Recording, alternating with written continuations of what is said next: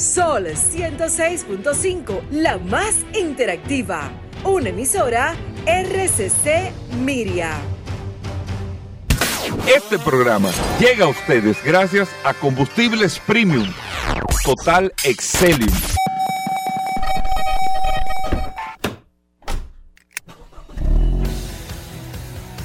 Bienvenidos al programa número uno de movilidad en la República Dominicana. Vehículos en la radio. Bien amigos y bienvenidos a Vehículos en la Radio. Señores, hoy es miércoles. Estamos con ustedes compartiendo hasta la una de la tarde aquí en la más interactiva Sol después del sol de la mañana con todas las noticias y con todas las informaciones de este maravilloso mundo de la movilidad. Usted lo tiene aquí en este espacio Vehículos en la Radio. Mi nombre es Hugo Vera, es un honor estar compartiendo con ustedes en el día de hoy todas las noticias, las informaciones, eh, los eh, todo lo que tiene que ver con esta industria de la movilidad que tantos cambios trae a diario. Usted lo comparte en este espacio Vehículos en la Radio. Les reitero que usted tiene una, vamos a decir, eh, una, una, un enlace directo con este programa, que es el WhatsApp. Ya usted no tiene el WhatsApp, el 829, que ojo, nosotros nos enteramos de muchas cosas primero, gracias a ustedes por el WhatsApp y después que buscamos y cualquier tipo de información para profundizar, pero lo logramos gracias al WhatsApp, incluso muchos temas que tocamos aquí, lo logramos gracias al WhatsApp de Vehículos en la Radio, 829 630 1990 630-1990. Grábelo ahí. Ese es el WhatsApp eh, de vehículos en la radio para que usted pueda compartir con nosotros las noticias, informaciones, todo lo relacionado con este mundo de la movilidad. De inmediato, Paul Manzueta, el hombre del WhatsApp. Gracias Hugo, gracias como siempre por la oportunidad que me das de compartir contigo todos los días en este programa Vehículos en la Radio. Hoy es miércoles 14 de junio Gracias a todos por la sintonía. Un saludo de manera inmediata a los que se conectan a través de la herramienta más poderosa de este programa, Vehículos en la Radio, el poderoso WhatsApp 829-630-1990. 829-630-1990. Ayer hubo, increíblemente, la gente se sigue eh, anotando o, o registrándose, es la palabra que debemos de decir a través de este WhatsApp, donde tenemos más de 15 mil personas registradas. Estamos casi, y espero que antes del mes de agosto podamos llegar a las 16 mil personas. Estamos, eh, pasamos los 15 mil y pico ya de, personas registradas a través de este WhatsApp y personas que me han estado llamando. Ven acá, ¿y cuántas personas es que ustedes tienen en el WhatsApp? Eh, y aguanta tanto. Bueno, la verdad es que eh, no sé de si alguien tiene información de cuántas personas es que soporta el WhatsApp, no grupos, porque la gente me dice, ah, grupo, no, porque nosotros no tenemos un grupo, tenemos de manera particular un WhatsApp personal para no crear un grupo y que comience a hablar todo el mundo y todo el mundo opinar, entonces se va a perder el control. Eh, hemos estado evaluando esta posibilidad, todavía no lo hemos decidido, pero por lo menos usted tiene el WhatsApp en sus manos, el 829 630-1990. Hoy un miércoles sumamente interesante, lleno de noticias, informaciones, novedades, curiosidades, gastronomía, cine, eh, eh, película. Aquí va a haber eh, de todo en este programa en el día de hoy. Paul, cualquiera cree, amigos oyentes del programa, mira, se aprobó en Europa. Yo no lo no, no, no mm. quise abundar mucho en eso, me estaba esperando en el día de hoy se aprobó en Europa el tema que en el 2035 se afianzó cero vehículos de combustión, pero sí eh, puede utilizarse el e-fuel. El combustible sintético. Tan, tan fajada la automotriz en eso. Full, no, y los alemanes son los que están liderando eso. Combustible sintético. ¿Qué es eso, el combustible sintético? ¿Qué, ¿Qué es el combustible sintético? Bueno, es un combustible hecho en laboratorio, no derivado del petróleo, tiene composiciones vía ahí de hidrógeno hasta... Eh, eh, bueno, yo tengo aquí la, Yo no soy químico, pero le voy a dar aquí la... La composición química. Exacto, tú que te lo sabes. Eh, No, tú eres el, químico. ¿Cómo, así? ese combustible, eh, y una hidrólisis que descompone las moléculas de ¿Tú agua. que- o sea, tiene hasta hidrógeno. ¿Tú sabes qué- cuál es el tema de eso, Gómez? No sé si tú tienes ahí el dato, me imagino, el tema con del, del precio. CO2, eh, de eso es que voy a hablar, Sí. eh, CO2, déjame ver. Porque es verdad que se puede hacer, pero ¿cuál es el costo? No, es una combinación de cosas que tiene. Pero lo que es el combustible sintético, concho, tenemos que traer un químico aquí. ¿Para qué? A Químico Ultra Mega. ¿Pa' Tenemos qué? que traer aquí para que ¿Cómo no para que no hable del combustible sintético. Una composición de cosas, eh, amigo oyente. El tema es que es un combustible limpio al final, no tiene ese impacto de emisiones, que por eso es que se está eh, eh, prohibiendo. Eh, todo este tema, no es que el petróleo se está acabando, ¿eh? Incluso eh, eh, se decía hace mucho tiempo que nada más quedan 50 años de petróleo y se han descubierto yacimientos y yacimientos. ¿Cuánto que tiene Estados Unidos almacenado No, Estados Unidos tiene, tiene gasolina para, para, para por petróleo? sí, bueno, petróleo, en Petróleo. general como, como para 50 años Almacenado. almacenado. Al- no es que no para lo- utilizarlo. Ya tú sabes la cantidad. O sea, pero almacenado. No estamos hablando de Cada lo- vez que ellos abren un poco la llave, el precio baja del petróleo. Cuando ellos le dan una vuelta. Y ellos lo tienen, es eh, lo que es almacenado, o sea, ya lo eh, ya hicieron la Ya- extracción, Sí, ya ellos lo sacaron, lo tienen guardado en tanques. que es una de las cosas de los gringos también. Tienen un clavo de petróleo ahí Sí. y hablamos de que los Emiratos, uno de los mayores productores de petróleo del mundo es los Estados Unidos. Sí, Lo que pasa es que ellos no lo consumen su petróleo Exacto. ni lo exportan ni nada, ellos lo clavan exacto. y se lo compran a otros. Oigan bien, que también es un tema y por eso hay que entender al visionario de Donald Trump con eso, porque tú tienes que buscarle al final la vuelta a ese petróleo almacenado, no de verdad, te lo digo. Tú tienes que buscarle la vuelta a eso, Paulo, ¿qué tú vas a hacer con eso? Ah, ahí te quedas callado, ¿no, no, ¿verdad? no, porque ellos le van a. Ellos le van. Tú sabes que el petróleo va a seguir, va a seguir, va a seguir Sí, siendo pero importante. si pero- no es protagónico, Sí, su valor baja. claro, lógico. Su valor baja. Pero ah, no, ese, la conversación no es esa. El tema de los combustibles, amigo es la contaminación. No es que se está acabando el petróleo, repito, es la contaminación, las emisiones y con todos los compromisos de impacto ambiental correctísimos que hay y con todo el tema de las emisiones en el medio ambiente y solamente con el principio base que una persona dijo, es que no, nosotros vivimos en este mundo como si tuviéramos un mundo de repuesto nosotros vivimos en este mundo como si tuviéramos un mundo de repuesto. Eh, nosotros, le, o sea, nosotros tenemos que cuidar este mundo. Porque no hay otro al lado en el, en el que no podemos ir. Claro. No, hay, no hay otro mundo al lado en el que no podemos ir. Entonces ahí sale el, tema en Europa de que bueno, que no se puede ya 2035 cero vehículos de gasolina o diésel por la contaminación, vehículos eléctricos. Se logró y Alemania se pudo imponer, ok, pero permíteme que sean eh, los vehículos eléctricos, está bien, no combustión eh, derivada del petróleo, pero que sea el combustible sintético. Y todo bien. Se lo aprobaron, perfecto.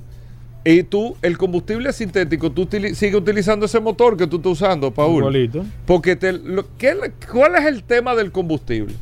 Que te genere eh, un, una, o sea, con la chispa de la bujía, el combustible se prende, tiene un octanaje que es lo que le da la fuerza o la potencia para que el pistón dentro del motor, que es lo que hace que sube y baje, y eso te va moviendo todos los componentes sin complicarnos aquí en el tema técnico, eso es lo que le da el movimiento al motor.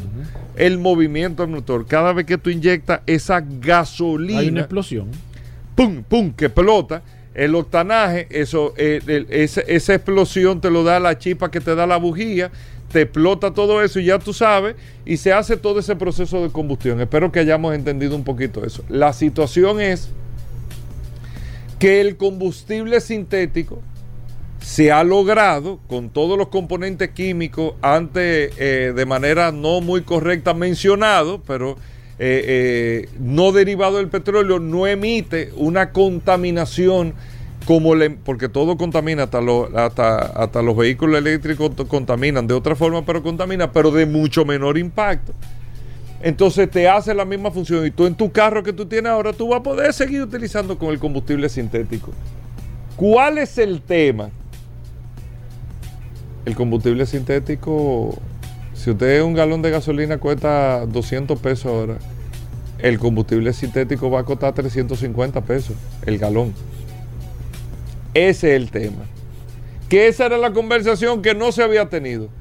¿Cuánto cuesta el galón? ¿Cuánto cuesta? Y por más que digan, no, al revés, el combustible sintético tendrá limitaciones increíbles, que eso usted sabe lo que va a hacer, va a ser incrementar el valor, porque no todo el mundo lo produce. No todo el mundo lo produce. Y aunque le tomarán cuántos, cuántos años le tomó al mundo poder desarrollar refinerías, esto, lo otro, embarque, todo. No todo el mundo lo produce. Hoy, hoy, hoy, el combustible sintético cuesta, en algunos casos se dice un 50%, en algo- otros casos se dice 80% más que la gasolina, que el galón de gasolina por galones o por litro, como usted lo quiera calcular. Entonces, cuando tú te pones a buscar una media, tú dices, wow, sí, pero ¿a qué precio yo voy a poder seguir utilizando mi vehículo de combustión? Estamos hablando lo de hoy, no estamos hablando dentro de 10 años que tendrán una respuesta a ese tema. Pero el combustible sintético que es del laboratorio, ¿dónde? ¿Quiénes lo producen? ¿Qué capacidad hay en el mundo? Vamos a decir, ¿qué capacidad hay en Europa de producirlo? Entonces imagínese usted cuando países tan importantes están tomando estas decisiones, no es que la gasolina no se seguirá vendiendo en otros países, pero eventualmente tú vas a tener eh, una situación de producción de combustible, eh, de este tipo de combustible, porque los mercados más grandes están emergiendo o a la electrificación o a combustibles sintéticos que se están aprobando, pero los precios van a complicar aún más la industria automotriz por el, el- precio de la, de la, de la, ¿cómo se puede decir? No, no podemos decir energía, pero del precio de ese, de ese néctar que hace que se mueva, sea gasolina, sea combustible sintético, sea batería. Lo único que se proyecta, Paola, aquí es un encarecimiento. Claro. Si es batería, ustedes saben la situación con el litio. Si es el combustible sintético, desde hoy te están diciendo lo que es. Y si es la gasolina, que usted, aunque la veamos en abundancia, pero a medida que, Paul lo ha explicado mil veces con el tema del petróleo, a medida de que va bajando en algunos mercados la demanda, tú tienes que ir bajando la producción porque tú la gasolina no te la vas a comer ahí produciéndola sin que se la estén consumiendo. Y una disminución de esa producción te hace un aumento o un incremento de los precios. Esos son los trailers. Para que ustedes sepan lo que se, se puede ver en los próximos 10 años. Con un tema real que tener un vehículo, y esto es vehículo en la radio, y nosotros vivimos del sector de vehículos, tener un vehículo en los próximos, te voy a decir, dentro de 15 años va a ser un lujo. Sí. Hoy es un lujo en países como los nuestros, pero en 15 años va a ser un gran lujo tener un vehículo. Vamos a hacer una pausa, muchas cosas interesantes, no se muevan. Bien amigos oyentes, Atuey Tavares con nosotros, nuestro editor en materia de bicicletas, de ciclismo aquí en Vehículos en la Radio Atuey, bienvenido.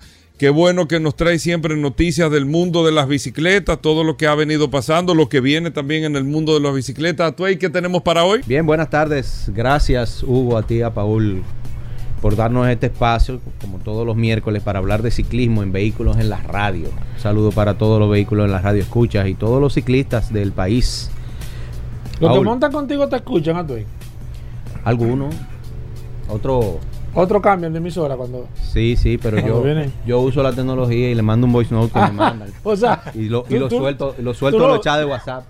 Tú la corralas por todos los sitios. Claro, Donde no se, va- quiera. no se van a salvar. Tienes que escuchar obligado lo que tú vas a decir. lo van a tener que Me oír gustó esa, manera otra. me gustó. No, tú sabes que el horario Mira, no sé si viste en Netflix. El, eh, sí, yo, yo venía hoy con, Ah, con esa recomendación. ah. venía con esa recomendación. Para No, yo lo esperé que tú vinieras. Yo no he dicho nada aquí. Eh, Es una serie que habla del Tour de Francia que está en Netflix, que la estrenaron el jueves de la semana pasada. Yo les recomiendo a todo el que es, el que le guste el ciclismo, que practique ciclismo, que vea esa serie, porque ahí se pone en detalle el drama que viven los ciclistas y los equipos, los compromisos que tienen los equipos con sus patrocinadores, eh, la- las decepciones que sufren los ciclistas, toda la trama que se da y las estrategias que tienen que desarrollar para poder ganar de una manera bien detallada y bien y bien dramática, o sea, porque realmente lo que viven esa gente uno no se lo imagina, uno solamente ve la carrera, pero realmente hay muchas cosas que uno tiene no, que verlo para que duro, sienta lo que, lo duro. que vive un ciclista. Duro. Y aquí tenemos nuevamente como invitado que quedamos quedamos pendientes con él de la primera visita. Quedó ¿no? una deuda pendiente. Sí, sí, sí. Y vino a saldarla. nuestro amigo Alfredo Abreu. Hola. Y hoy solamente vamos a hablar de ciclismo porque en la visita pasada nos concentramos más en el patio, En de el cómo, patio de Alfredo. de cómo el, el Oye, la gente me escribió por WhatsApp, había gente que tiene a los lagrimones. No me escuchando, sí, Mi escuchando. niño estaba allá No, ellos chiquito. mismos, los mismos oyentes. Ay, no Ay, me yo diga. estoy ahí. Digo yo, no relaje, sí. La vez pasada hablamos básicamente del, del patio y de cómo es la relación con los niños y su desarrollo y la interacción de los niños con, con los otros niños y cómo esto ayuda a su desarrollo como personas. Pero hoy vamos a hablar solamente de ciclismo y de bicicleta. Alfredo, Santa Cruz, BMX. Cuéntame, Alfredo, buenas Bueno, tardes. Hola, hola, buenas. Mira, eh, Santa Cruz y BMX no tienen nada que ver. Aunque una de las primeras bicicletas que tiró Santa Cruz Bicycles fue una BMX. Ah, sí. Eso es muela de galsa. No hay. eh, eh, no, o sea, yo no lo he buscado. Pero eso no es de que, casa. normal, sí. Eso, Santa Cruz se, se quedó en su rama de mountain bike boutique. Ni siquiera es una marca de venta masiva ni nada de eso. Ellos eh, desde el principio se enfocaron en lo que es el, el- el mon- el- la, la modalidad más agresiva de mountain bike. Y empezaron siendo número uno en downhill. Y de ahí empezaron a aplicar la tecnología de lo que estaban haciendo la bicicleta downhill a otro segmento menos agresivo, más masivo. Pues tú sabes que mientras más agresivo, Exacto. menos gente menos le cae atrás. Por eso el fútbol es el fútbol. Exacto, exacto. exacto. ¿Entiendes? O sea, con lo que tú decías ahorita tú ahí de lo que es el lo que gana un atleta, eh, o sea, es que el fútbol es muy masivo, porque es que el fútbol es lo más fácil que hay después de correr. Lo, exacto. lo que yo siempre, no, y so- no solamente eso, lo que yo siempre he dicho, el ciclismo no tiene lo que tienen otros, pe- otros deportes, que es un estadio. Las carreras de ciclismo comienzan en un punto y terminan en otro. Sin embargo, Sí, sí, en, Algunas, en, claro. en, en- en fútbol, tú tienes un estadio que coge 80 mil, 100 mil personas. Sí. Sí. Igual pasa con la pelota y con muchísimos otros deportes que producen muchísimo dinero. Claro. Y por eso con ciclismo es tan difícil conseguir los fondos, porque aparte de ser un deporte Pero oye, lo costoso, que pasa, Sí. está cambiando. ¿Por qué? Porque fíjate que todo niño, todo el mundo, uno de los grandes pasos y cambios grandes en su vida es cuando empieza a montar bicicleta. Claro. Es uno de los grandes logros. La bicicleta es un deporte que en lo que mi experiencia de lo que la monto desde que tengo uso de razón y los 30 años que tiene el patio, de esos 30 años, tengo desde el 99 con el de Piantini, que fue donde empecé, a, donde empecé a poner la bicicleta dentro del programa del patio. La diferencia de un niño cuando monta bicicleta es que a todo lo que hace, todo le sale mejor. Sí. Parece que el coordinar todos los movimientos con la, la mirada, el equilibrio, la determinación, todo lo que implica una técnica correcta de eso. Después de ahí, tú miras una pelota para te jugar desarrolla. Te desarrolla. El control de la velocidad cuando tú andas en una bicicleta te pone que después que tú montas bien bicicleta, no digas montar en un parqueo o dar vueltica en, un- en un Después que pedacito, tú no, no. aprendes de verdad. Montar de verdad. Después que tú montas bicicleta de verdad, cualquier cosa se te hace más fácil. Y sobre todo, cuando se coge cuela. Porque oye lo que pasa. Tú sabes que en este país estamos llenos de machos. Aquí todo el mundo. Una cosa que aquí yo soy el que sé, porque que todo el mundo. Yo sé yo, mi hermano, quién sabe más que yo. ¿Entiendes? Yo tengo dos, un año ya, tú estás loco. Así es. Y entonces, ¿qué es lo que yo voy a dedicar? A pagar para coger una clase. Yo soy que tengo que dar la Mira, clase ya. en Estados Unidos, en Europa, donde sea que tú vayas, hay mucha gente ya buscando el estrellato en YouTube que dice muchísima vaina gratis, sí. Pero cuando tú estás hablando de una gente pro, la clase te cuestan unos cuartos. Porque te están economizando y además, señores, hay que ver que el ser humano va al colegio, a la universidad, a posgrado, maestría. Es para oír de gente que ya pasó la experiencia adelante y Así es. avanzar su tiempo más rápido. Entonces, yo sé que hay mucha gente que todavía le tiene miedo a la bicicleta porque ay que yo no sé montar, ay que yo nunca aprendí o es que yo no soy bueno en eso. Compadre, usted no le ha dedicado el tiempo, usted no ha hecho lo que tiene que hacer. Pero después que tú le dediques el tiempo y que tú haces lo que tienes que hacer, yo creo que aquí anduviera más gente en la calle, que es parte de lo que se está buscando mucho aquí en, en Santo Domingo, que haya más movilidad en ciclistas para que haya más espacio en la calle, que tú llegues más rápido a todos los sitios, que to- todo sea más fácil. Y el que se mueve en la ciudad, hermano, en una bicicleta aquí, andaría, o sea, se quitaría una hora de estar sentado en el carro fácil, diario. Y aparte de eso, la salud. Además de ¿Cómo eso. mejoraría? Tú ves, entonces, bueno, eh, eso es una de las cosas que uno tiene que ver de lo que es, que por qué tú no sabes, ok, entonces dedícate a aprender. Porque no es lo mismo tú pensar en frenar porque se te metió una gente adelante sin tú saber que cuando tú sabes cómo funciona la bicicleta, en qué pos- por qué te tira para adelante, en qué posición tú te tienes que poner para que no te vaya por encima del timón, qué tú tienes que hacer cuando tú Claro. vayas a bajar un contén, cuando tú vayas a chocar un perro, cuando tú, o sea, Claro. tú tienes que En saber, tienes que pensarlo antes. Claro. Y, y es una realidad eh, y una gran ventaja tener el día de hoy eh, personas como Alfredo y otros más que han aparecido después de Alfredo, porque definitivamente quien comenzó con las clínicas de técnica de, de mountain bike fue Alfredo. Pero, por ejemplo, también tenemos a Pedro Sereno. Sí. Eh, han habido clínicas con gente internacionales como eh, este muchacho. eh, Marcelo. Marcelo, Marcelo, Gutiérrez, muy que vino- ha venido varias veces. Yo tomé una clínica con él. Pero yo he tomado clínica con todo el mundo. Yo he tomado clínica con Alfredo, con Pedro, con, con Marcelo. Y, e incluso se, se- se hizo una, los Enduro Brothers eh, organizaron una en el Botánico. Y quienes impartieron la clase fue entre, entre Jeremy Marchena, eh, eh, este muchacho Marco Porrelo, eh, Jaime Cáceres. Entre todos hicieron, hicieron un, un- un evento muy chulo. Y uno aprendió, y uno Claro. siempre aprende, y uno siempre aprende. Yo digo que hay que volver a tomar esas, esas clínicas para, para refrescar, sobre gente, sobre todo gente como yo, que yo no, yo no compito ni, ni, ni ando tirándome por, por sitios muy peligrosos, y a veces si uno no practica, Claro, eh, uno pierde la técnica. Y, Mira, y es cuando- bueno recordar Cuando eso. hablamos, esos Alfredo, de. Santa Cruz, eh, una bicicleta que yo la conozco, no tengo mucha experiencia en bicicleta, la he visto, pero no, no caigo en el, en el público. O sea, Santa Cruz fabrica bicicleta. eh, si hacemos una comparativa, porque me gusta siempre irnos por el lado del vehículo, ¿sería más o menos qué marca? ¿Sería una Mercedes-Benz? Bugatti. ¿O no sería un, sería un Toyota? Que sería una marca, qué sé yo, que- pudiera caer. No, porque te puedo decir que, que tú puedes ser un Ferrari, pero yo quizá no voy a comprar un Ferrari porque yo no ando buscando la Bueno, prestación. mira lo que pasa. ¿Qué público es que tiene que Santa que Cruz tiene una reputación de que es lo más caro del mundo porque fue la primera bicicleta que, que tiró al mercado, una bicicleta que salía de factoría que costaba sobre los 10 mil dólares. Cuando no existían los motorcitos estos eléctricos que está todo el mundo ahora, que si no es eléctrica no quiere montar. Entonces, Bueno, bueno, bueno. entonces, eso, claro, no es que es una bicicleta barata porque la tecnología que tienen, eh, o sea, es muy, eh, es lo que es, ¿entiendes? O sea, ellos tienen, por ejemplo, lo que es la patente principal de Santa Cruz, es lo que se llama el Virtual Pivot Point. El Virtual Pivot Point es la forma como funciona la suspensión trasera de la bicicleta, para que me entienda. Todas las bicicletas usan, casi todas usan los mismos componentes. La suspensión de adelante Fox, la de atrás los frenos de una vaina, ta, ta, ta, ta.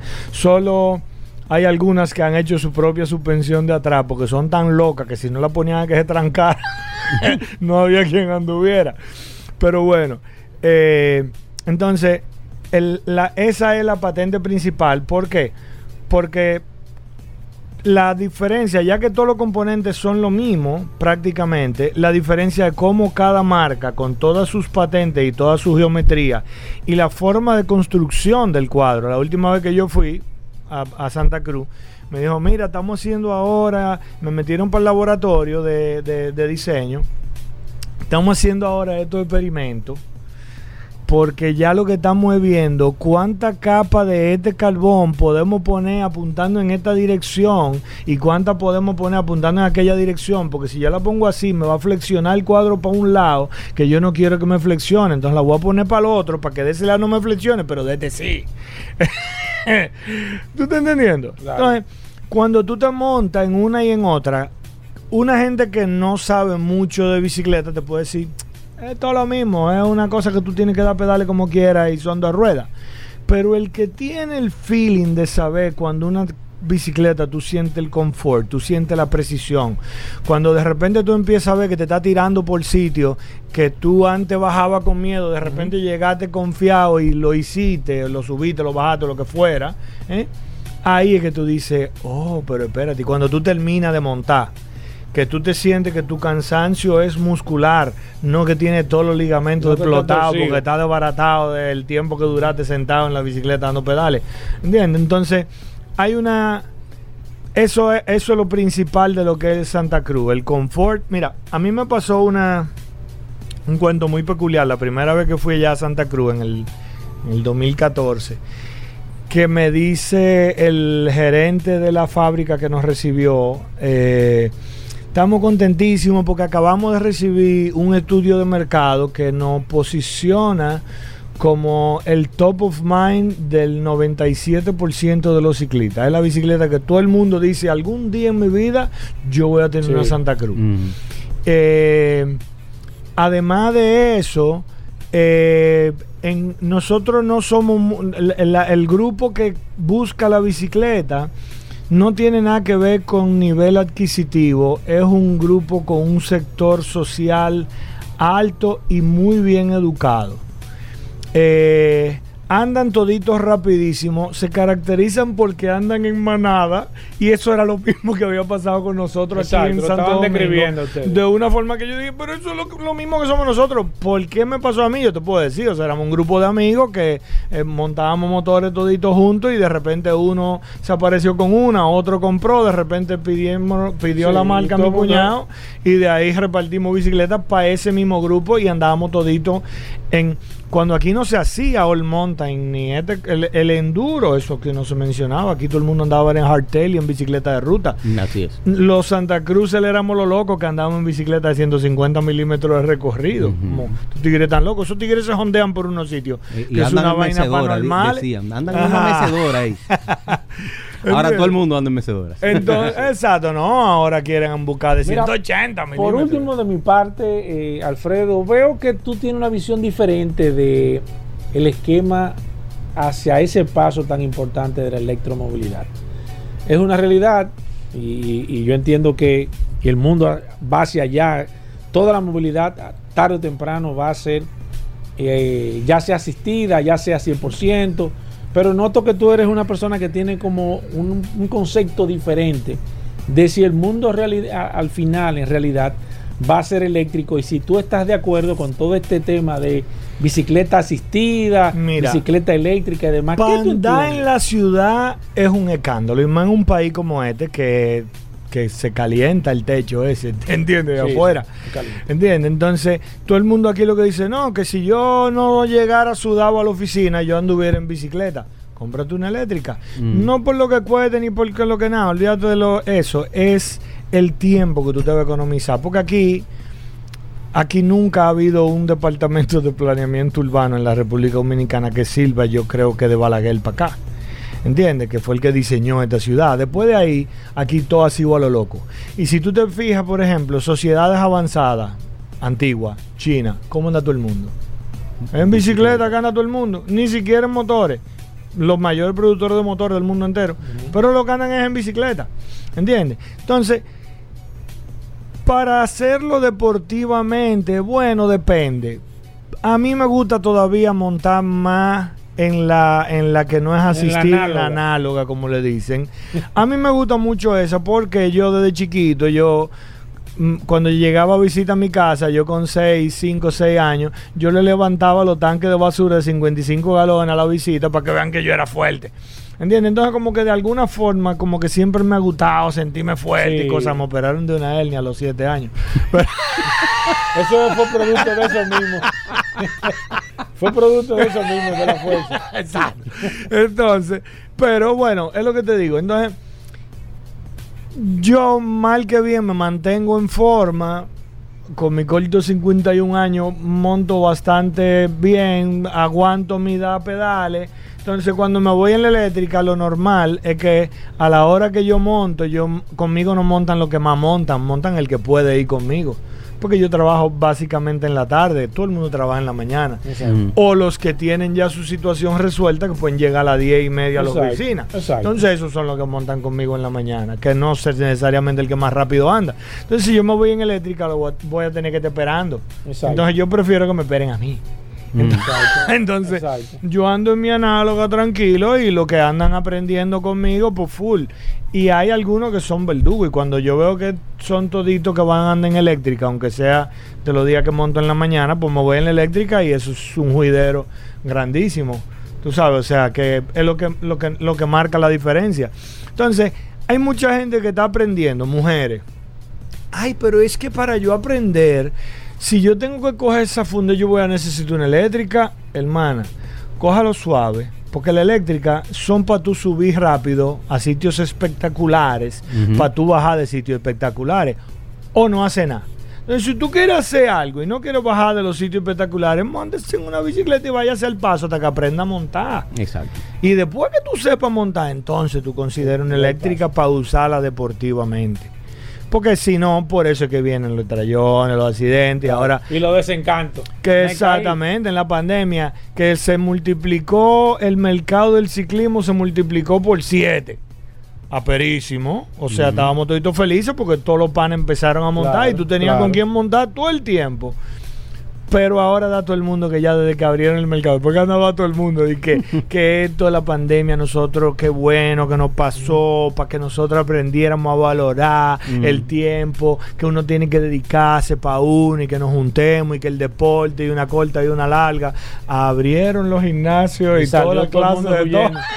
Está la, está la bicicleta usada en venta, que eso no tiene Ah, madre. ahora todavía, todavía, el, el que nada más tiene tienda, la está, tú sabes, Sí, están, claro. están teniendo que calcular bien Claro, su asunto porque nos claro. estamos viendo mucho en Sí, tiendas de, sí, sí. de bici nueva. Pasó la fiebre. Lo, lo mayor de admirar, eh, por lo menos desde mi punto de vista, con la marca Santa Cruz, es que Santa Cruz es una marca que tiene un nivel de fidelidad altísimo. El que compró una Santa Cruz inmediatamente ya Es va a difícil tener, que se salga de va a tener Es otro difícil. va a tener otro mindset y no va a cambiar de marca. El que, Eh, el que anda buscando una cosa más barata, es posible que cambie de marca. sí, pero si llegó a Santa Cruz, no, No, creo. no, hace, difícil. se- hace el esfuercito y Hay se queda. Algunos que lo pueden hacer yo, así. yo diría que es una de las marcas más aspiracionales que hay. Sí, es difícil no, y que la- una gente llegue ahí gente y vaya la que, que chapa como loca. Eh, eh, hay un cliente, hay un cliente de Alfredo por ahí que se llama Karim Batista, que una cosa terrible con esa marca. Es que cuando tú te montas en un aparato de eso, No, esa no, ha sido mi herramienta no, de No, de que te la probar. Yo nada más le digo, pero ven y montate. Sí, y después tú y todo el mundo, ay, pero yo quiero una vez. Sí, no, ya No, no, después- definitivamente son tremendas bicicletas. Sí. Yo que he probado algunos modelos, eh, te puedo No, no, decir se nota. son- Yo no lo he montado, pero físicamente se No, ve no, que, no, no. que es una Ah, buena, y además buena. físicamente tienen una, una particularidad. Yo te enseño una bicicleta del 2010, 2006, y tú no crees que tiene 25 años. Mantiene la línea. Que se ve nuevecita, tú la ves. Claro, si le han mal cuidado la, o si le han maltratado la pintura o, o versus, tú sabes. Pero pero tú le ves lo que es el diseño, lo que es la estructura básica. Yo que soy el diseñador industrial, me fijo mucho en lo que es cómo funciona la geometría del aparato, la ergonomía, cómo es el accionamiento de toda la cosa. Mira, lo que te decía ahorita, por ejemplo, de la, de la, sistema ese Virtual Pivot Point. Eso lo que tiene es un pivote entre el cuadro y el, y el rear frame, el, el catre que lo que hace es que desde que la goma se golpea desde adelante con una piedra, eso se empieza a mover para atrás. Y entonces por eso es smoothness que tiene la bicicleta, porque la, la, la suspensión empieza, no funciona como un monopivote de un motor, sino que empieza a echarse para atrás y cuando esa vaina engancha para adelante, entonces lo, eh, eh, tiene una rigidez y una precisión que tú dices, no, pero ¿cómo va a ser? Y además por la forma como se echa para atrás, cuando tú lo llevas en el piñón grande atrás, que tú ves en primera y haciéndole fuerza a la cadena, le hace una fuerza para adelante al catre que no deja que accione. Entonces la suspensión no se acciona no se cuando tú le estás dando los pedales. el Exacto. famoso squat que, Ajá. que, Sí. que hace que la energía se disipe y se, y En la se- se haga muy difícil subir en Sí. bicicleta suspendida, doble suspendida. Alfredo, la gente que quiera ponerse en contacto, quiera ver la bicicleta, quiera probarla. En quiera Instagram nosotros estamos como Santa Cruz Bicycles RD y ahí tú sabes lo más fácil para conseguir Déjame eso. buscarla, espérate, Eh, repítame el paso. Déjame, déjame abrir mi Santa Instagram. Cruz Bicycles Espérate, RD. Espérate, dale el paso, déjame ver. Pero mira, Eh, hay mucha gente que está buscando ahora mismo bicicleta para los niños. Mm. Santa Todos los niños, sí. Santa Cruz, escúchame. Santa Cruz Bicycles RD. Ok, aquí te tengo. Eh, Ok. Este, este loguito negro. Ay, Santa sí. Cruz, sí, ese mismo. Ese mismo. Ok, perfecto. ¿Me decías? Eh, tú sabes que para los niños el tema del ciclismo es diferente. ¿Por qué? Porque un niño tú no lo puedes poner, un niño de 5 o 6 años, no te va a durar dos horas en una bicicleta dándole funda y tampoco tú te lo puedes llevar por una ruta para el monte. No. Entonces con el niño, lo más recomendable para mí, para lo que yo he vivido, con, como te digo, con los 20 años que tengo de, dándole clases de bicicross a niños, es que empiecen en bicicross. Porque lo primero es que el bicicross es extremadamente demandante de técnica. Entonces, y- cuando y el niño también. aprende la técnica, bueno, sí, pero es rápido. Una carrera de bicicross, tú Ujú, sí, duras sí, un minuto, un niño, Y es 40 rápida. segundos, un adulto en la pista de bicicross. Ujú. ¿Entiendes? Entonces, pa tú, a- o sea, tiene, es una práctica completamente diferente de lo que es el endurance, del, de la ruta o del XC o del mountain bike, aunque sea el mountain, porque aquí hay que dar muchísimos pedales para llegar donde sea, como quiera. Sí. ¿eh? Pero el niño, cuando te da una vueltica y se para, y te da una vueltica y se para, y te da una vueltica y se para, es que se va a ir poniendo fuerte sin darse cuenta. Sí. Además de, como te digo.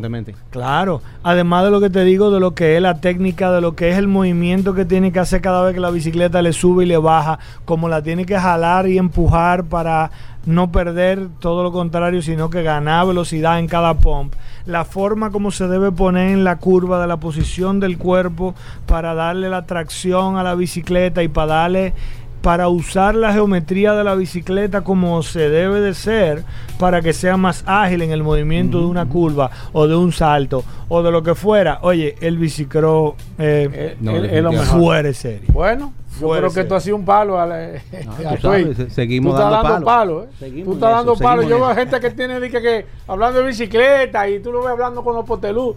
Eh, aunque, digan, aunque digan lo que digan a Tway, usted es el cacique aquí. Bueno. Alfredo, entonces de nuevo la gente que se quiera contactar contigo a través de las redes sociales, que esté interesada en una bicicleta o en apuntar sus hijos en el patio de Alfredo o simplemente hablar contigo, porque la verdad es que solamente el hecho de hablar contigo ya tú te das cuenta que todo el conocimiento, eres una persona así, todo el conocimiento tú lo transmites, tú eres una persona que, que da mucha tranquilidad, que, que se sabe, sabe el tema que tú estás hablando y la verdad es que te felicito de nuevo Gracias. porque hermano. tú eres un gran profesional y una gran persona también. Gracias. ¿Cómo te pueden seguir, Alfredo, de nuevo? En eh, eh, Patio Sports Club, en, eh, para buscarlo información de lo que es la, la escuela de bicicross para los niños. Eh, el que quiere información de Santa Cruz lo puede buscar por ahí mismo, me También. pregunta por ahí, siempre estamos conectados. Eh, pero también está el Instagram de Santa Cruz Bicycles RD. Muy ápero que está. Tú viendo una bicicleta ahí verde, amarilla, bastante Sí. ápera, muy ápera. De ahí, ahí yo estoy tirando unos clips que son enseñando a la gente a bregar, porque me han preguntado Sí, mil sí, sí, veces interesante. de, de cómo mecaniquear la bicicleta en el monte, que todo el mundo claro. quiere aprender a resolver con su bicicleta. Claro. Y, y- Eh, tan, eh, eh, tengo grabado como 12, nada más he subido No, 3 no, porque tú bien, sabes cómo uno es, hay uno- que, uno hay que llevarlo medio agarrado. A tú y a ti, la persona, ¿cómo te pueden seguir? Recuerden siempre la página de las revistas Ruedas, la revista Rueda, y la página de Instagram, arroba la revista Rueda. A mí me pueden seguir de manera personal como Tavares Atuey, Tavares con B corte y con Z y Atuey con H y con Y. Bueno, perfecto, Tuey. Muchísimas gracias. La revista en ruedas, ya la gente lo sabe. A Tuey Tavares también para que te puedan seguir. Nosotros hacemos una breve pausa. Venimos con más noticias e informaciones. No se nos muevan. Ya estamos de vuelta. Vehículos en la radio. Bueno, de vuelta en Vehículos en la Radio, Paul. Tenemos el WhatsApp, el poderoso WhatsApp, el 829-630-1990. 829-630-1990, el WhatsApp de Vehículos en la Radio. Adelante, Paul. Gracias, Hugo. Gracias. Eh, como siempre, recordar el WhatsApp 829-630-1990. Eh, tengo un par de noticias, Hugo, y más que todo tengo que retomar el tema que siempre, por lo menos una o dos o tres veces a la semana, hablamos sobre algún comentario sobre el tema de los vehículos eléctricos. Mucha gente dice, bueno, pero ustedes están tocando todos los días temas de vehículos eléctricos y es que lamentablemente las noticias que salen, en su gran mayoría, le diría que más del 80, el 90% de todos los, eh, de todas las páginas, de toda, de todo lo que tiene que ver con el sector de movilidad, está enfocado al esquema de los vehículos eléctricos. Entonces, necesariamente tenemos que tocar y las novedades están enfocadas en el esquema de los vehículos eléctricos. Y es que la semana pasada, en este caso, eh, eh, Tesla y General Motors anunciaron un convenio donde Tesla va a permitir que se carguen los vehículos de General Motors en los cargadores que hasta hace unas cuantas semanas eran exclusivos de la marca Tesla. Y es interesante este, estas alianzas que se están haciendo. El primero fue Ford, que anunció la semana antepasada que ya eh, había llegado un acuerdo con Tesla, cual iba a poder eh, cargar los vehículos de marca Ford, eh, su gran mayoría en, en, estos cargadores de Tesla. General Motors acaba de anunciar que también ya va a poder cargar en los próximos días en los cargadores de, Tesla. Y la verdad es que Tesla se está haciendo muy fuerte, no solamente en, en, en vehículos o en marcas de vehículos a nivel general, sino que Tesla es, uno de los mayor, es una de las mayores empresas de recarga de vehículos en los Estados Unidos. Son dos negocios totalmente diferentes. El negocio de fabricar el vehículo eléctrico, hay muchísimas marcas que tienen vehículo eléctrico y hay compañías que solamente se dedican a eh, el esquema de los cargadores. Aquí en la República Dominicana está evidentemente eh, la compañía líder es Evergo. Ya se está hablando de que algunas estaciones, y nosotros lo hemos comentado, y no hemos, dado, no hemos dado la noticia de manera oficial porque aunque nosotros sabemos cuáles son las empresas que están trabajando en esto, no podemos eh, dar la noticia hasta que ellos no, no, no, la digan de manera oficial, porque no tendría sentido entonces cuando ellos hagan el anuncio. Ya nosotros sabemos, ya aquí hay empresas que están, eh, que son las encargadas de distribuir los combustibles en República Dominicana, los que tienen las estaciones de combustible aquí en la República Dominicana, que ya están evaluando la posibilidad de instalar cargadores de vehículos en las mismas estaciones de gasolina. O sea que me imagino que ese proyecto comenzará a finales, principios de este año. Ellos, ellos anunciarán de manera efectiva cuáles serían las estaciones que estarían proveyendo eh, energía para vehículos eléctricos. Y esto va a poner mucho más interesante el mercado porque no solamente eh, los cargadores que ya están en la mayoría de centros comerciales, supermercados y tiendas, que ya es raro cuando usted ve un supermercado o una tienda, por lo menos en el Gran Santo Domingo, en la capital, donde no tenga algunos parqueos exclusivos para recarga de vehículos sino que ya las estaciones de combustibles también van a entrar en este mercado tan competitivo porque ellos no se van a quedar evidentemente de brazos cruzados. Entonces va a haber una, una, una, una disposición de cargadores sumamente interesantes porque primero las estaciones de, de, de, combustible tienen un espacio siempre suficiente, tienen algunas tiendas de pendio que usted puede también ir a tomarse un café o algo mientras su vehículo carga. Yo me imagino que también van a ser cargadores sumamente veloces en su gran mayoría, o sea que le van a dar la opción de que si usted tiene un vehículo de combustión, usted va a poder echar su combustible, pero si tiene un vehículo eléctrico también en una estación de combustible, también lo va a poder hacer. Esto le va a dar eh, un nuevo giro porque los distribuidores de combustibles fósiles eh, eh, tienen la, la, estructura, tienen ya el know-how necesario para ellos poder hacer unos centros de distribuciones interesantes y la verdad es que esto se va a poner cada día mucho más interesante. Eso va a ser, cuando salga ese anuncio, creo que va a ser un antes y un después con este nuevo esquema de recarga de vehículos. Yo entiendo que la compañía, aquí hay una compañía que está prácticamente sola en el mercado, Evergo, eh, con más, ellos dijeron que a final de este año estarían ya cerca de, de, alrededor de unos 500 cargadores instalados en la República Dominicana. Lo han hecho de manera muy, muy pasiva, muy calmada, muy tranquilita, tomándole todo el terreno del mundo a las otras compañías, aunque hay algunas compañías que han intentado vender o instalar algunos cargadores de manera particular, pero realmente ha sido muy tímido. Lo que no he visto aquí, o no sé dónde hay, o no sé cuánto hay, sería interesante si alguien tiene la información, si hay algún tipo de, carga, car, de cargadores de Tesla. Yo de manera particular no he visto, no sé cómo funciona en este caso, si solamente Tesla in, instala los cargadores en los países donde tiene ya previamente un acuerdo o tiene una,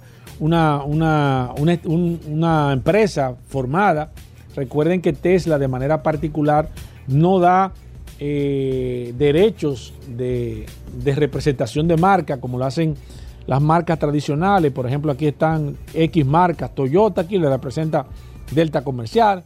Eh, eh, Hyundai la representa Magna Motors pero ese esquema no se utiliza en, los vehículos Tesla. O sea que todo el que vende un Tesla nuevo aquí lo vende bajo sus propias condiciones, pero no quiere decir que Tesla de manera eh, eh, ellos mismos están eh, instalados aquí en la República Dominicana, ni centros de servicio tampoco. O sea, ellos no le dan la facilidad de reparación también aquí, sino que lo hacen de maneras particulares algunas personas que se han estado preparando de manera general, pero sería interesante saber si ellos en un futuro tendrían la intención de poder o de querer instalarse aquí en la República Dominicana. Me imagino que va a ser eh, al final una evaluación de cuántos vehículos pudiesen haber rodando, quizás cuando se llegue a una cantidad X de vehículos ya comprados aquí en la República Dominicana y que estén funcionando, porque ellos se dan cuenta dónde están funcionando los vehículos de ellos, no importa en qué parte del mundo están, ellos los tienen geolocalizados, porque el vehículo se encarga de mandar una geolocalización de dónde está ellos saben, los fabricantes, en este caso, dónde está su vehículo y, a nivel general. Pero sería interesante saber si aquí se ha instalado algún cargador, cómo se haría y demás. Pero esta alianza que se ha hecho ahora mismo entre Ford, General Motors y Tesla le da una cobertura sumamente interesante a los vehículos eléctricos. Fíjese que, que Ford no se ha puesto ahora a, instalar cargadores. Porque ellos han dicho, bueno, pero si, si ya Tesla tiene la mayor parte de los cargadores, en los Estados Unidos, ¿para qué no vamos a poner ahora a competir con Tesla, con los cargadores, sino vamos a hacer una alianza y que los vehículos de nosotros se puedan conectar a los cargadores, pero ya Tesla entonces le va a ganar dinero a Ford, le va a ganar dinero a General Motors y va a ganar dinero con, los, con la recarga que ellos tienen a nivel general. Yo creo que sería un buen negocio. Para mí, eh, no sé si hay alguna empresa que me gustaría también investigar eso.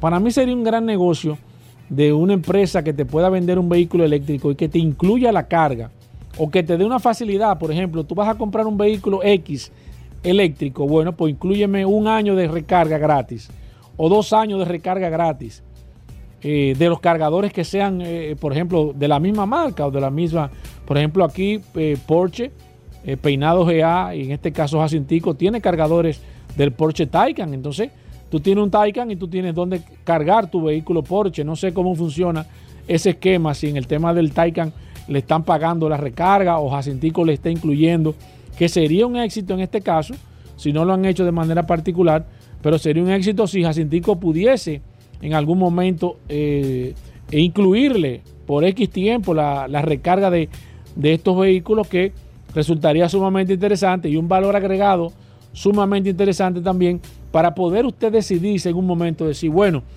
¿qué valor agregado me está dando esta marca con este vehículo eléctrico? Me está incluyendo un año. Mantenimiento no, porque mantenimiento es muy, es muy limitado, pero que me pueda dar un año de recarga gratis. ¿Cuánto le va a costar eso adicional? Bueno, no sé cuánto. A nivel general no creo que sea mucho. Eh, no, sé, no creo que sea un valor muy grande a nivel general que usted pueda decir, no, no esto me puede eh, sacar el, el- el carro de costo o de precio a nivel general, pero creo que, se- que sería un valor agregado interesante a nivel general. O sea que estaremos viendo y aparentemente una guerra sumamente interesante con el tema de los cargadores, principalmente aquí en la República Dominicana. Y ya en los Estados Unidos las aguas están tomando su nivel con General Motors y Ford autorizados a cargar los vehículos en los cargadores de Tesla en los Estados Unidos. Bueno, ahí está Paul Maceta. Recuerden que hoy tenemos a Félix Correa. Vamos a hablar de seguros aquí en Vehículos en la Radio. Vamos a hablar de bicicletas. Tenemos el impecable. Tenemos a Daris Terrero. Tenemos nada más y nada menos que al curioso. Ah, ¿Viene hoy? Oh, ven acá, Uh, Siempre. El curioso en Vehículos en la Radio. No se muevan, amigos oyentes. Gracias por la sintonía. Venimos en un momento.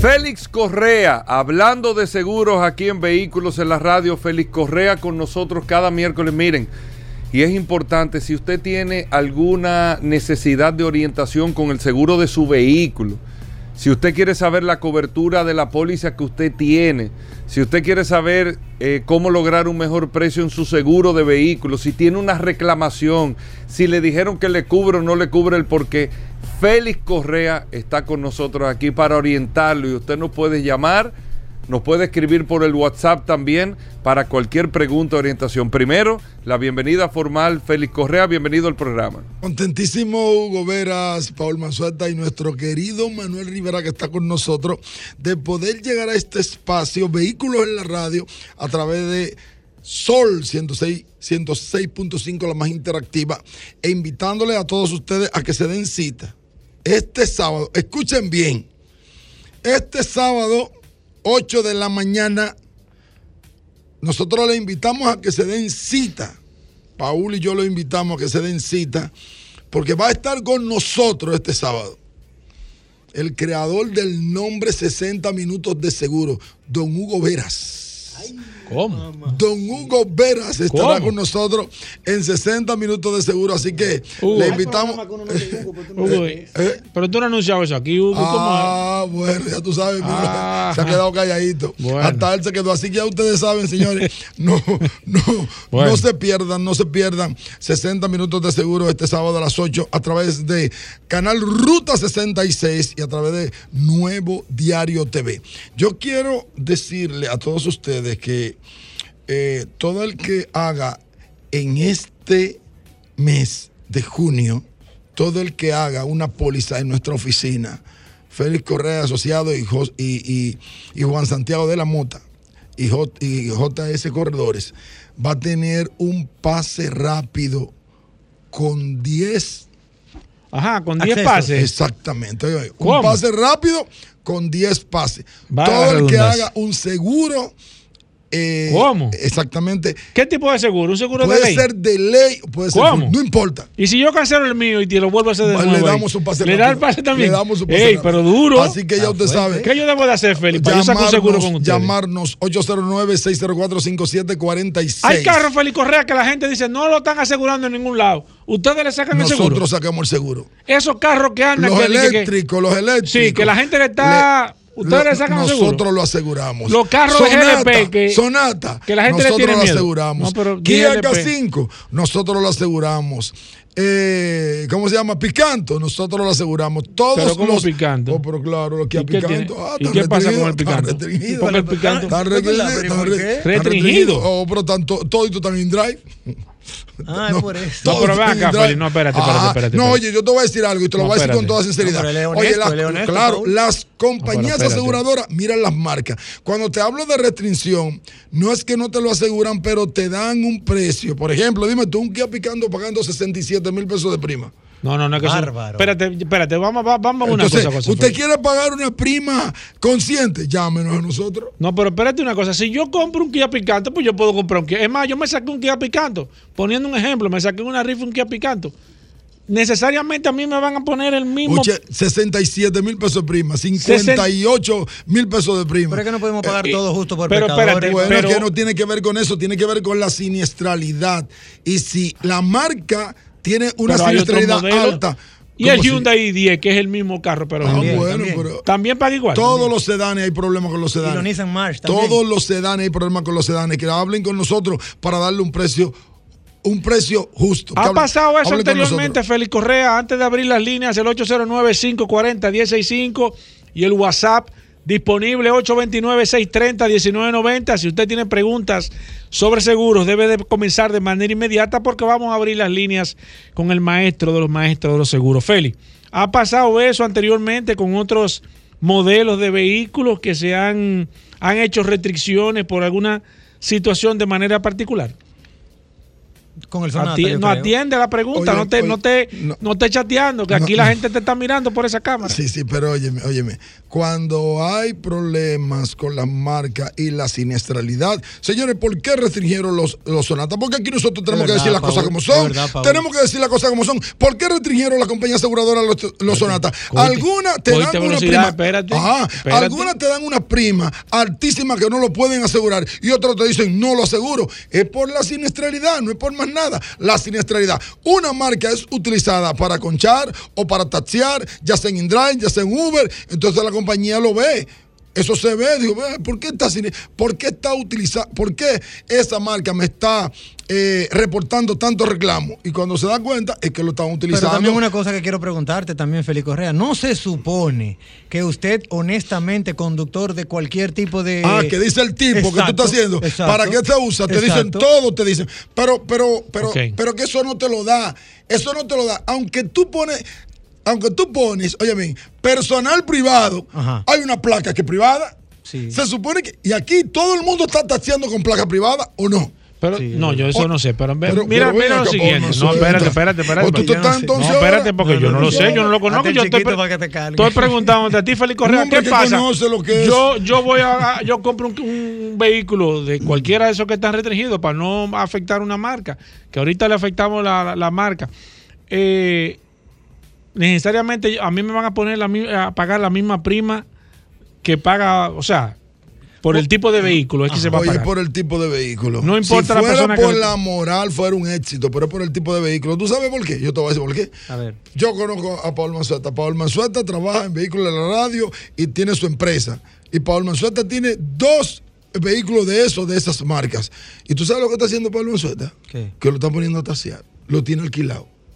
O lo pone, o lo tiene en, en eh, lo tiene No que es, lo están mejor, rentando. no es mejor decir yo voy a taxiar y voy a En pagar lo que vale. No pagaría menos Félix Correa decir no, yo voy a utilizar ese carro de taxi. Claro que sí, claro que sí. No, me conviene más. eh, no va a pagar menos, pero siempre es bueno decir para qué tú vas a utilizar el vehículo. ¿Por qué? Miren, esto es grave. Existe la posibilidad de que si usted asegura su vehículo como un uso personal o privado y usted choca Aunque esté pagando menos, Perdón, no le Y cubre. usted choca, y usted choca eh, como taxi o como concho o en otra actividad, la compañía aseguradora se reserva el derecho de cubrir o no. Óigame bien. Pero nunca, nunca le van a cubrir la responsabilidad civil del pasajero. Nunca. ¿Qué ¿Por significa eso? ¿Qué significa eso? significa eso? Que los daños a pasajeros son daños a tercero. Y daños a tercero se supone que tu esposa, tus hijos no son terceros. El ¿Sabe tercero, ¿quién es? La persona que tú montas cuando tú estás utilizando tu vehículo para un eh, asunto comercial, para una actividad comercial, ya sea concho, ya sea taxi, ya sea eh, eh, turismo o cualquier, eh, por ejemplo, si tú utilizas un vehículo de forma comercial, ya tú lo, tú lo estás tú, tú lo estás, eh, ¿cómo se llama? Comercializando. tú- es- no, no. Tú dijiste que para, para un asunto comercial que no es privado. ahí te cubre. Entonces ahí te va a cubrir. Entonces tiene que tener cuidado con eso.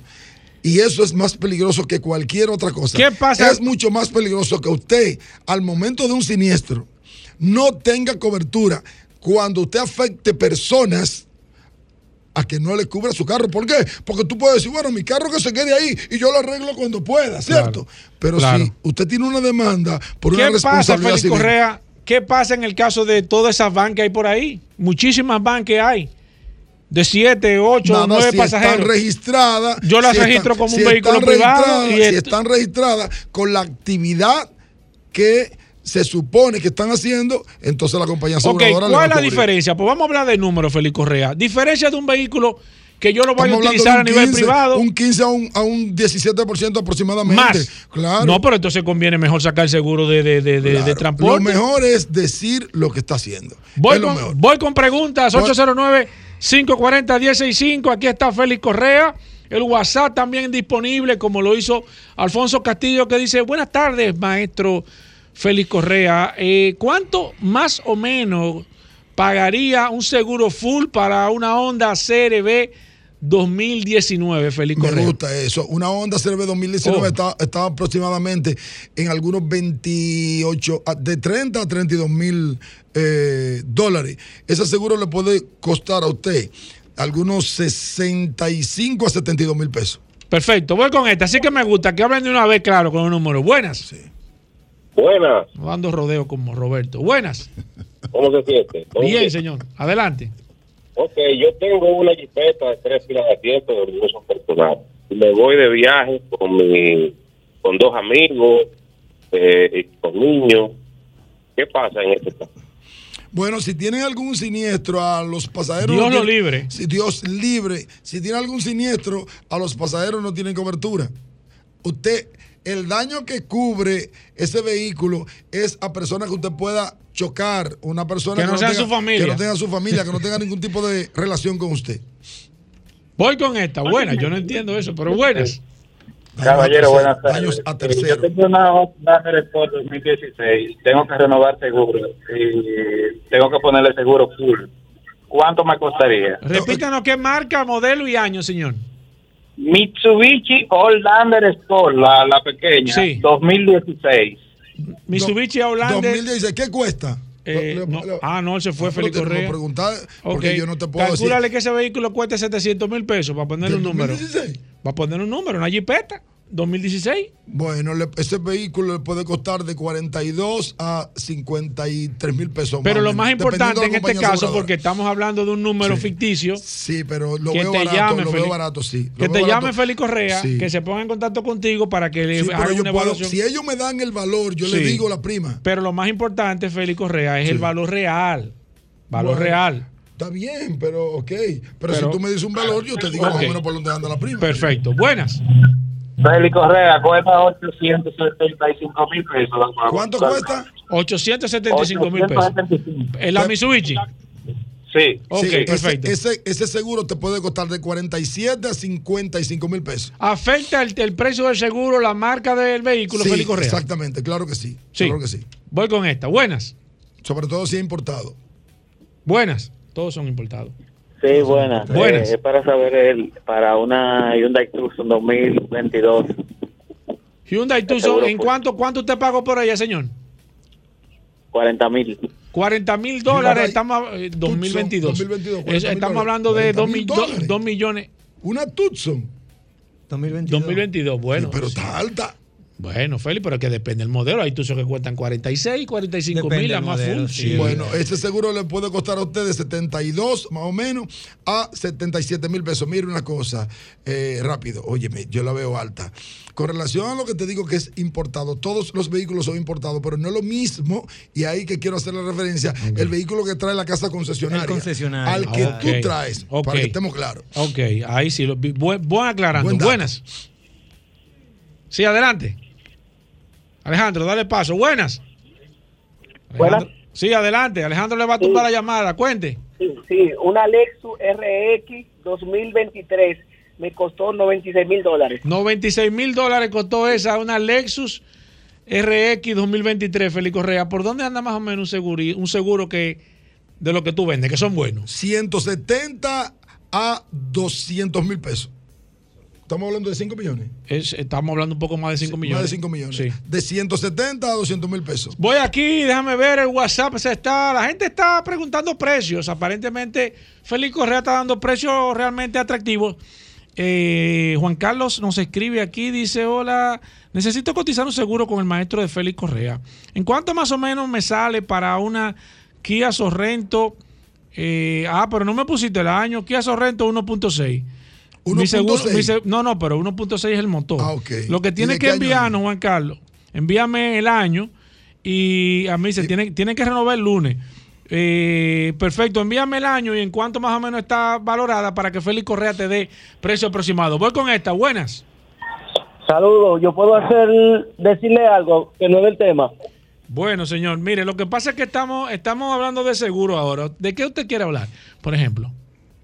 Vera, que tiene una persecución sobre los taxistas. No, pero no, así no, eso no. Tú ves, por eso, por eso que no nos gusta tomar la llamada así. Buenas. Déjame ver con esta. eh, tratamos de mantener siempre el programa alejado del tema político, señor.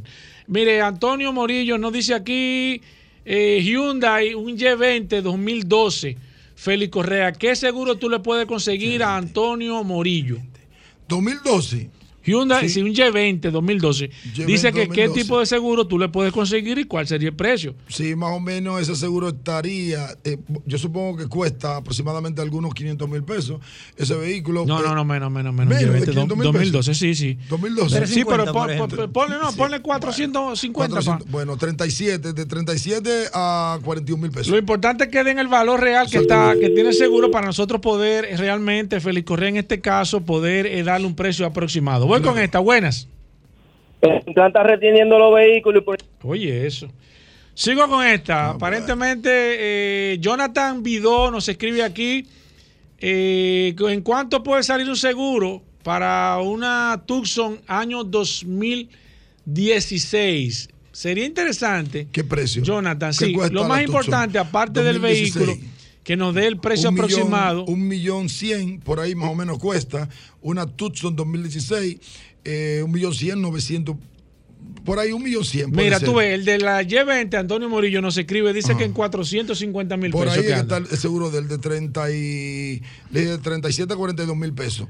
Eh, y si le damos un 10% de descuento, le damos un 10% de descuento y además de eso le vamos a regalar el pase rápido. Entonces, mira, esa, la 16, 2000, la 2016, la Tucson, eh, un cuesta de 950 a 1 millón 100 con el perdón de Vladimir Tiburcio, ese, ese seguro le puede costar a él de 42 a 47 mil pesos. Pues Félix, la gente que se quiera poner en contacto contigo, incluyendo el que está llamando allá de Punta Cana, que necesita que le aseguren los vehículos de transporte, que seguro que él es que está llamando, no anda sin seguro. ¿Dónde te puede llamar? Muy fácil, 809-604-5746.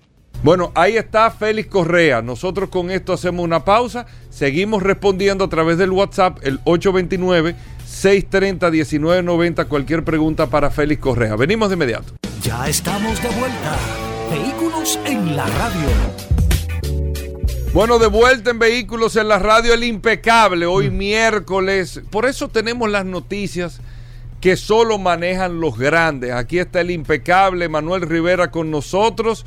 Saludos, Manuel Peña. Saludos, Sí, Manuel Peña, un hombre Siempre con nosotros. fuerte, de impecable. Una de las columnas de impecable. Una. Una, sí, porque Una. Julito tiene dos. Peque una. Julito dos. y Julito dos. Exactamente. Esas son las patas. Peña, un- un- Güey, verdugo. Muy fuerte. Verdugo. Pero adelante, impecable. Siempre con la calle del día de hoy y las noticias impecables que tenemos para todos los oyentes. Muchísimas gracias, mi querido compadre. Muchísimas gracias a ti por siempre, siempre saludar a todo el equipo impecable. Saludarte a ti también, eh, Paul Manzueta, también a Félix Correa, que todavía se mantiene aquí en el estudio. Saludar a José y a Alejandro en los controles que hacen posible que nuestra voz salga a través de las ondas hercianas de Sol 106.5, la más interactiva. Como cada miércoles, tú lo has dicho, Hugo Veras, es la información que solo manejan los grandes. Hoy es día 14 de junio y hay una calle que lleva ese nombre. Hoy traemos la calle 14 de junio. Conmemora el desembarco aéreo de 56 exiliados antitrujillistas que llegaron por el aeropuerto militar de Constanza un día como hoy, 14 de junio de 1959. Se internaron en las estribaciones de la cordillera central y allí varios fueron acorralados y acribillados y los demás apresados, torturados en las cárceles y luego asesinados. Solo sobrevivieron cinco. Ubicada en el sector del ensanche La Fe y en Bayona, ya sabemos en honor a qué, a qué suceso tiene la calle 14 de junio su nombre. De esas informaciones que solo manejan los grandes, hoy tenemos unas cuantas muy interesantes. Pero antes, recordarle a toda nuestra audiencia que pueden compartir con nosotros a través de redes sociales. Arroba la calle RD, arroba Manuel Rivera RD, arroba impecable radio. Y esta noche, como cada noche a partir de las 8, nos encontramos en el hermano, bueno, en la hermana emisora, Rumba 98.5 FM, en el programa Impecable Radio. De las informaciones que tenemos por aquí, mira, tengo una muy, muy interesante. Y es que la marca Oye este dato, la marca Stellantis y Galú acaban de lanzar un joint venture para el reciclaje de vehículos. Bueno, el grupo, sí, cierto, cierto, Paul. Es el grupo Estelantis. Lo vi como marca, pero ciertamente es un grupo Estelantis el cual representa a varias marcas. Bueno, pues ambas compañías crearán un joint venture para recoger y procesar vehículos que hayan cumplido su vida útil. En su camino hacia la sostenibilidad, el fabricante de automóvil ya está consiguiendo lanzar abundantes modelos cero emisiones y ya introduce modificaciones en sus propias instalaciones para reducir al máximo posible la huella de carbono que deja su producción diaria. Bueno, pues no obstante, aún tienen una, una materia pendiente que al mismo tiempo presenta una nueva oportunidad de negocio y este es el reciclaje de vehículos cuando estos alcancen el final de su vida útil. Muy interesante lo que está pasando con Stellantis. En este momento Stellantis, quiere estar preparada para, esta, para este futuro, se pudiera decir, para este escenario futuro y ha hecho una firma con la empresa de reciclaje de, de metales Galú, un principio de acuerdo con vistas a crear una compañía dedicada a procesar automóviles desechados. Es muy interesante lo que está pasando en el sector automotriz. Mira cómo esta marca, definitivamente una de las marcas más importantes del sector automotriz, ahora busca alianza con este grupo Galú para que sus vehículos puedan pasar por ese proceso de que, bueno, ya, ya cumplió con su vida útil, tráemelo que aquí lo vamos a reciclar. Esto es muy importante.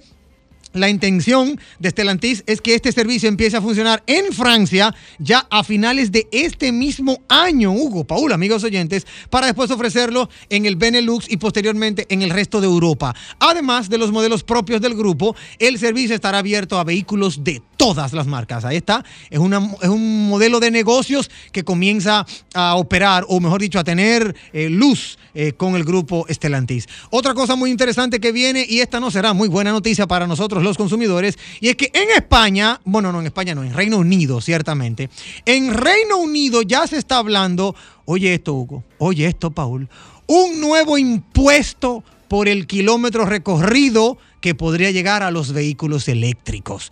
Tú lo has dicho, Hugo, tú también, Paul, te has referido al tema. Bueno, pues en un nuevo intento por convertir el vehículo en un artículo de lujo, ya se está planteando más impuestos, esta vez para los vehículos eléctricos. ¿Por qué? ¿Cuál es la lógica? Ellos entienden en Reino Unido de que el vehículo eléctrico es un vehículo más pesado y al ser más pesado va a deteriorar más rápido las carreteras. Por esta razón se está trabajando en una propuesta, una propuesta en la que eh, eh, eh, está, está buscando la forma de de, de- ponerle un impuesto a los vehículos eléctricos. Llega de la mano del Centro de Estudios de Políticas en consonancia con el Partido Conservador de Reino Unido y es una proposición que se ha hecho, como ellos le llaman, en un think tank, lo que se define como grupos de expertos de naturaleza investigadora y de carácter multidisciplinar orientados a la reflexión intelectual y a la proposición de ideas referentes a, la- a las políticas públicas. Eso es un nombre bonito para algún sindicato, algo por el estilo de, de verdad de leyes, para de una u otra manera, bueno, eh, eh, implementar ese impuesto.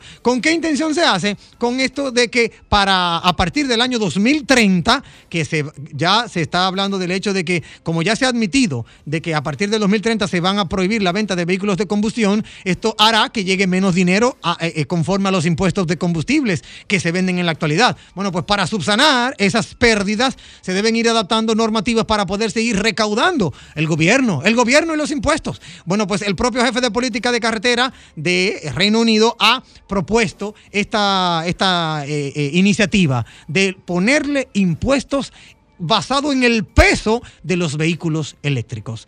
Ahora vámonos con un poco de tecnología y buenas informaciones. Y es que Rolls Royce ha abierto sus puertas para el hidrógeno. Sabemos, y lo hemos dicho aquí en- en el segmento impecable, que Toyota ya tiene un pie en el hidrógeno. Hay muchas otras tecnologías que de igual forma han querido homologar esto. Por ejemplo, el Hyundai Nexo eh, y el Toyota, como ya cité con el Mirai, son las únicas opciones disponibles en el mercado alimentadas por hidrógeno. Esto no quiere decir que el resto de fabricantes lo hayan dado la espalda a este combustible, sino que lo han visto como, como más, más adelante, no por ahora. Bueno, pues Rolls Royce, que es uno de los fabricantes que todavía está pensando con reservas en el tema del hidrógeno, a través de su CEO de la compañía, ha abierto la puerta a la llegada de futuros modelos alimentados por pilas de combustible, pero no para motor de combustión.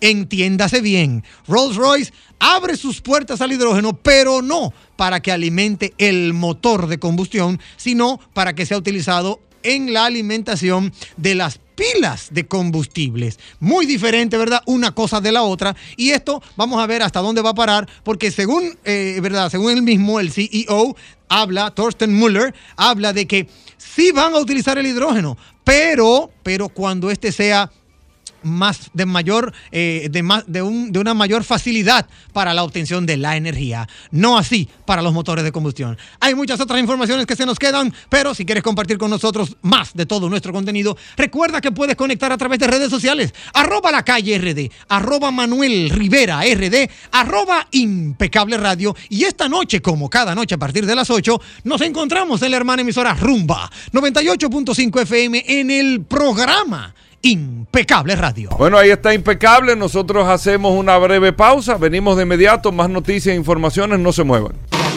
Ya estamos de vuelta. Vehículos en la radio. Bueno, señores, y todo el mundo lo estaba esperando.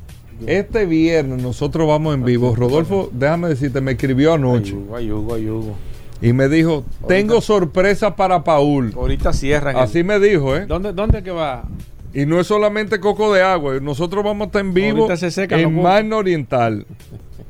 Y él me dijo, no, el coco es para el principio. Cuando ustedes lleguen, se está un coco bien frío. Eh, si tú quieres para comerte la masita del coco, Hugo, ¿verdad te abren el coco ahí Tú mismo. has sido O sea, todo eso el viernes en Magna Oriental. Ay, Dios mío. La gente de Hyundai, BMW y Mini, pero que tienen de manera muy específica con Hyundai este viernes una actividad Pero- sumamente En interesante. Magna Oriental hay matecoco. ¿Por qué yo no he visto matecoco? No, eso es una cosecha Exclusiva. privada que tiene, en el- un viñedo de coco que tiene Oh. Rodolfo. Y nos está eh, preparando ya, pero no para nosotros, para nosotros y para todos los Una oyentes. degustación de coco. ¿Qué, qué va a pasar este fin de semana ya en Magna Oriental, Rodolfo? Mira, Gubera, saludando como siempre a todos los radioescuchas de la radio. Gracias, Hugo, por la oportunidad, la resistencia Mansueta, José los controles. Hugo, tenemos una primicia. Atención, República Dominicana. Atención, Radio Ponle redoble ahí, los redobles. Ate- ah, enfócame aquí. Oh, oh. Atención, radio, clientes. Oh, por salimos en vivo también, por Oh. Ruta 66. Bueno, dale, Rodolfo. oh. La mejor oferta del mercado la tenemos ahora esta semana. Señores, atención. Mucha atención. 8.85% fijo de tasa por cuatro años. Oigan bien, ¿Qué? 8.85% fija está por haciendo cuatro años, tasa fija, Mana Oriental y Managaco, y los dos años de mantenimiento totalmente ¿Qué? gratis de la SUV. Atención, República Dominicana. Párate ahí, párate, espérate. Sí. ¿Se había visto eso? Eso es una oferta. Nunca se había visto en el mercado eso. Eso es una oferta. La mejor oferta de todos los tiempos. 8.85% fija Mira, a cuatro Fíjate el, años. come- ¿eh? el comentario que yo estaba haciendo al principio del programa, míralo ahí. Esa es una oferta. Es una tremenda oferta y además se lleva sus dos años de mantenimiento totalmente gratis en la SUV Hyundai de su preferencia. Señores, no es truco de vendedor. Bueno, los vendedores tenemos mala fama. Es una realidad. Esta tasa de financiamiento con el Banco BHD del 8.85% fija cuatro años. Yo no me recuerdo la última vez que yo la vi eh, promocionada y yo tengo más de 30 años en el sector de automotriz. Esta es la oportunidad. Si usted está pensando en cambiar su vehículo por un Hyundai, Mira. es ahora. Dos Eso, años de mantenimiento gratis. Su SUV Hyundai eh, va a tener incluido y su tasa fija por cuatro años. Recuerde que estamos en Manda Oriental, en la avenida San Vicente de Paulo, esquina Doctor Octavio Mejía Ricard, y en Manda Gasco, en la avenida Independencia, frente al Centro de Ginecología y Obstetricia. El 15 y 16, este jueves y viernes, vamos a tener la inspección de su Hyundai usado totalmente gratis, donde se puede también llevar un bono de aceite y filtro para su propio para su próximo mantenimiento. Refrigerios, prueba de manejo. Tenemos todo el SUV Hyundai ahí disponible.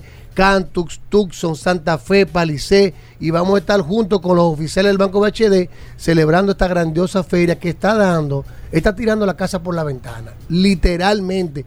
Aproveche ahora 8.85% fija a cuatro años y dos años de mantenimiento totalmente gratis, que solo te lo da Hyundai con Manda Oriental y Magna Gascue by Autos clasificados. Llámenos 809-224-2002. Estás recibiendo el vehículo, todo lo mismo. Recibimos le su vehículo. Si tiene su vehículo usado, se lo recibimos. Mire, el que tiene hoy un financiamiento con un vehículo usado, una tasa de un 14, un 12, un 15, un 14, un- 16, más de un 18% Gobera tiene. Rodolfo te lo recibe, te salda el préstamo donde tú tienes Eso- eh, esa el, es una el ventaja. vehículo y te lleva una Jeepeta Hyundai, la que tú quieras, Y va a pagar ocho- menos. 8 85% Fija fija, cuatro cuatro. años. Otra Va cosa, menos. desde un 15% de inicial y hasta 6 años para pagar. Es decir, si usted tiene un vehículo usado, es bueno que usted valore, como dice Hugo ahora mismo, cuánto usted está pagando mensual, cuánto es su deuda. Porque, por ejemplo, en una Cantus, un inicial estamos hablando de 5 mil dólares, usted tiene un vehículo que está valorado en 15 mil, debe 10 mil dólares, se pagan los 10 y le queda el inicial para la Cantus. Y yo le aseguro que usted va a pagar menos pero mensual claro que que el que va a pagando. menos. Con un 885 Un y 885. fija, cuatro Fija años. a cuatro años que le da una tranquilidad. No, que esa cuota ¿eh? no te cambia. No te cambia. Seis años para pagar desde un 15% inicial y un 8.85% Eso es una fija oferta. A cuatro Oye, años. hasta la resistencia lo está reconociendo. No, no, porque que, po- Esa esa- es una oferta. esas ofertas ponen a pensar, a- yo que A no quiero cambiar el vehículo, yo estoy pensando hacer, Sí. hacer un movimiento, Sí. hacer un movimiento. Acá llama- hasta el que no está por comprar. Llámenos 809-224-2002. Esta oferta es por tiempo limitado, señores. Esta oferta la vamos a tener seguro esta semana, que vamos a estar celebrando la Fleximóvil VHD en Manda Oriental y Managacue. No garantizamos mm, después del domingo si esta tasa se va a poder mantener, porque algo importante es hasta agotar existencia. Claro. Si los ban- el Banco VHD tiene unos fondos, Unos y fondos cuando, lim- cuando se acaben, Sí, se acabaron. Y es bueno aclararlo aquí, que lo estamos diciendo en vivo, porque después los, la- los clientes dicen, no, tú no me dijiste nada, o piensan que es una estrategia para vender, y es la realidad. Mira. 8.85%, oferta por tiempo limitado, fija a cuatro años y con los dos años de mantenimiento totalmente gratis. Este es el 809. 224 2002. Ahí está Rodolfo. Bueno, gracias, curioso. Hugo. Hasta mañana. Combustibles Premium Total Excelium. Presentó.